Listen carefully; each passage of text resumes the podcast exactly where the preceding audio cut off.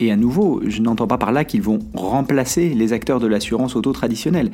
Je dis simplement qu'ils peuvent être un nouveau type d'acteur dans la chaîne de valeur. La question est alors toujours la même, quelle place prendront-ils? Entre rien et tout, la réponse est sûrement plus équilibrée comme souvent. Bienvenue à toutes et à tous dans ce nouvel épisode de Tonalité InsurTech, la capsule. Avec ce format, l'idée est de partager avec vous de manière plus régulière mes réactions ou réflexions sur des sujets d'actualité ou des articles parus récemment. Le tout pour mieux appréhender l'innovation à l'œuvre dans l'assurance. Bonne écoute Ce podcast fait suite à la table ronde à laquelle j'ai eu la chance de participer le 23 novembre dernier dans le cadre du Mobility Club. Organisé à Paris par Via ID et IMA, il avait pour thème le véhicule électrique. Le panel auquel j'ai participé s'intéressait plus particulièrement aux enjeux assurantiels qui l'entourent. Je vous partage donc ici quelques réflexions personnelles sur les enjeux de l'assurance auto électrique. Vu que les sujets sont proches, je vous invite également à écouter ou réécouter une précédente capsule que j'avais consacrée aux nouveaux risques. J'y expliquais notamment ce que j'entendais par ce terme et les enjeux autour de la donnée qu'il soulevait. Le lien est d'autant plus naturel que je classe justement le véhicule électrique dans les nouveaux risques. Mais aujourd'hui, l'idée est d'aller un peu plus loin en revenant sur deux sujets qui m'ont été proposés lors de cette table ronde. D'abord sur les véhicules connectés, puis sur les acteurs tierces. Le tout dans le contexte du véhicule électrique, vous l'avez compris. Le premier sujet s'intéressait donc à la montée en puissance de la connectivité des véhicules, car effectivement, en parallèle de leur électrification, les véhicules produisent de plus en plus de données. L'idée était donc de s'interroger sur les enjeux, opportunités et défis que cela constituait pour le futur de l'assurance auto-électrique. Déjà, et pour faire le lien avec la notion de nouveau risque que j'évoquais en introduction, les données sont la source même de la compréhension du risque. Qui plus est pour le véhicule électrique qui n'existait pas il y a quelques dizaines d'années, alors qu'il est amené à se généraliser dans le futur, pour rappel, l'Union européenne prévoit l'interdiction de la vente de véhicules thermiques à partir de 2035. Dans ce contexte, et pour mieux comprendre, appréhender et pricer ce risque de la voiture électrique, il est indispensable de disposer de données. Les véhicules connectés sont donc une source particulièrement utile dans cette optique. Reste à savoir qui pourra y accéder et les utiliser. À ce titre, il est intéressant de rappeler deux initiatives européennes sur le partage de données. D'une part, celui relatif aux données des assureurs, l'Open Insurance, dont on parle depuis euh, des années, et pour lequel un premier texte de réflexion a été publié l'été dernier sous le nom de FIDA. Je vous invite d'ailleurs à réécouter l'interview d'Anne-Sophie Morvan que j'avais faite à cette occasion pour parcourir ce texte et en comprendre les principaux enjeux. Mais en l'occurrence, quand on parle de véhicules électriques, il me semble que le Data Act est beaucoup plus pertinent, car il est censé définir le partage de données d'acteurs tierces. Et on voit bien ici que, naturellement, ce sont les constructeurs automobiles qui pourront accéder et utiliser ces données en premier lieu.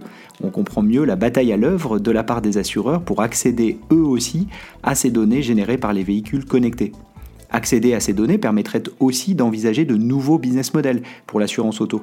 Je pense évidemment à la télématique, le Pay as you go ou le Pay as you drive, qui s'adaptent au kilométrage parcouru ou à la conduite et font un prix en conséquence. Si ces modèles ne sont pas nouveaux, il me semble qu'ils ont du mal à percer en Europe et notamment en France où ils sont encore peu développés. L'une des raisons, à mon sens, est la complexité produit associée. En effet, pendant longtemps, il a fallu équiper les clients avec des boîtiers capables de collecter et transmettre de la donnée. Cela rajoute évidemment de la friction et peut expliquer, en partie du moins, le développement limité de ces solutions. Des tentatives ont bien sûr été faites pour se passer de ces boîtiers en s'appuyant notamment sur les smartphones que les conducteurs et conductrices possèdent nécessairement, mais la donnée étant limitée, ce type de modèle n'a pas non plus déconné, il me semble. En devenant créateur et générateur de données, le véhicule électrique connecté peut venir enlever cette friction dans le modèle. Est-on à l'aune de l'avènement de la télématique pour l'assurance auto-électrique? euh, il est trop tôt pour le dire, mais à minima, cela enlève un frein technique et un frein d'expérience utilisateur à son développement. Et pour pousser le modèle plus loin, on pourrait aussi envisager de l'assurance paramétrique. Dès lors que l'on dispose d'une source de données fiable, il peut être envisageable de développer des solutions d'assurance automatisées, notamment dans le cadre des dommages aux biens, qui nous amène d'ailleurs à la notion de prévention, car ces données sur le véhicule lui-même peuvent être utilement employées pour prévenir ces dommages graves sur le véhicule et éviter, ou du moins limiter, les impacts en termes d'accidentologie qu'il pourrait avoir à terme. La connectivité accrue des véhicules, qui plus est dans le contexte électrique, ouvre donc de nombreuses portes en matière d'assurance, bien au-delà de faciliter ou rendre assurables les voitures elles-mêmes. À ce titre, je vous invite à réécouter un épisode précédent dans lequel je parcourais un article du Financial Times qui faisait justement un état des lieux de l'assurance auto-électrique, soulignant la problématique de la tarification et mettant en lumière l'enjeu des données. La seconde partie de la table ronde s'intéressait aux acteurs tierces, c'est-à-dire en dehors de l'assurance, et comment le véhicule électrique pouvait faire émerger de nouveaux acteurs dans ce domaine. On ne parle pas ici de nouveaux acteurs assurantiels, mais plutôt d'acteurs qui pourraient avoir un intérêt et même une pertinence à grignoter telle ou telle partie de la chaîne de valeur. Commençons d'ores et déjà par l'acteur incontournable dans le domaine, Tesla. En effet, vous le savez sûrement, le constructeur a lancé sa propre solution d'assurance il y a quelques années. Peu à peu, elle s'étend aux États-Unis et est désormais disponible dans une grosse dizaine d'États à l'heure où j'écris ces lignes.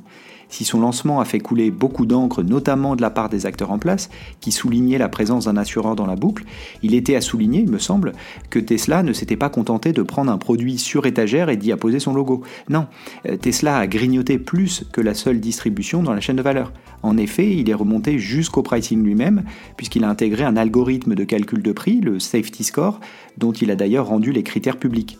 Ainsi, en fonction de la manière de conduire, le prix de la police d'assurance est adapté d'un mois à l'autre. Cela boucle avec le Pay How You Drive dont nous parlions dans la première partie autour du sujet de la télématique. Au-delà de cet acteur particulier, d'autres pourraient suivre. On pense évidemment aux constructeurs chinois qui sont leaders dans le domaine de la voiture électrique, qui plus est dans un marché à la pointe de l'assurance embarquée. Je suis curieux d'ailleurs de voir comment leur expansion géographique va s'accompagner ou pas d'offres d'assurance intégrées. Car au-delà de l'enjeu du prix, on se souvient que c'était la promesse initiale de Tesla d'ailleurs, hein, que d'être 20% à 30% moins cher que le marché, il s'agit là aussi d'un enjeu de relation client, il me semble. Et je pense même que cela peut être un investissement pour convaincre les clients de venir à la voiture électrique si on considère que le prix de l'assurance électrique sont aujourd'hui très supérieurs à ceux dans le monde thermique. L'assurance n'étant pas de la magie, cela nous ramène d'ailleurs au premier point sur les nouveaux risques la boucle est bouclée. On ne serait pas complet cependant sur le thème des acteurs adjacents si nous n'évoquions au-delà des constructeurs automobiles les GAFAM. En effet, dès qu'on parle de plateforme, leur nom vient inévitablement, et souvent d'ailleurs pour se satisfaire de ne pas les voir plus présents dans les services financiers ou pour rappeler leurs échecs dans l'assurance. À date, ils sont absents de l'assurance auto. Cependant, je me demande dans quelle mesure la mainmise qu'ils ont sur l'expérience utilisateur dans la voiture ne pourrait pas leur être utile dans le futur de l'assurance auto électrique. En effet, avec Google CarPlay et Apple CarPlay, ce sont eux qui gèrent l'interface homme-machine dans la voiture. Et dans le contexte électrique, j'ai la conviction que le logiciel est clé, notamment pour gérer les enjeux de distance parcourable.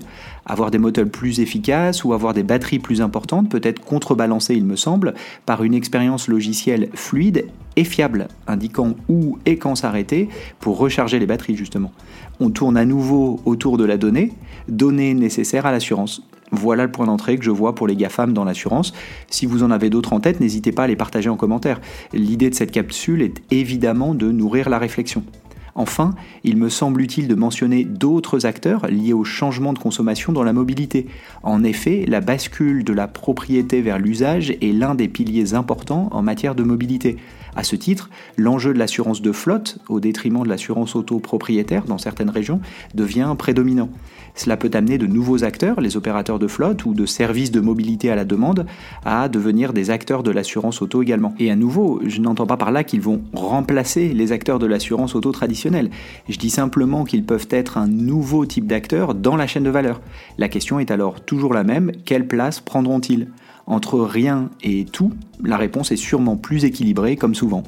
De la même manière, de nouveaux modèles de financement ont la cote, je pense à la LOA ou au leasing. Là encore, ils font intervenir ou vont faire intervenir de nouveaux types d'acteurs qui pourraient avoir un rôle à jouer dans la chaîne de valeur de l'assurance auto. Et en considérant que les véhicules électriques sont plus coûteux à l'achat, ces modèles pourraient être plébiscités pour faciliter le financement et l'accès aux voitures électriques, rendant ces acteurs connexes d'autant plus pertinents dans l'écosystème assurantiel.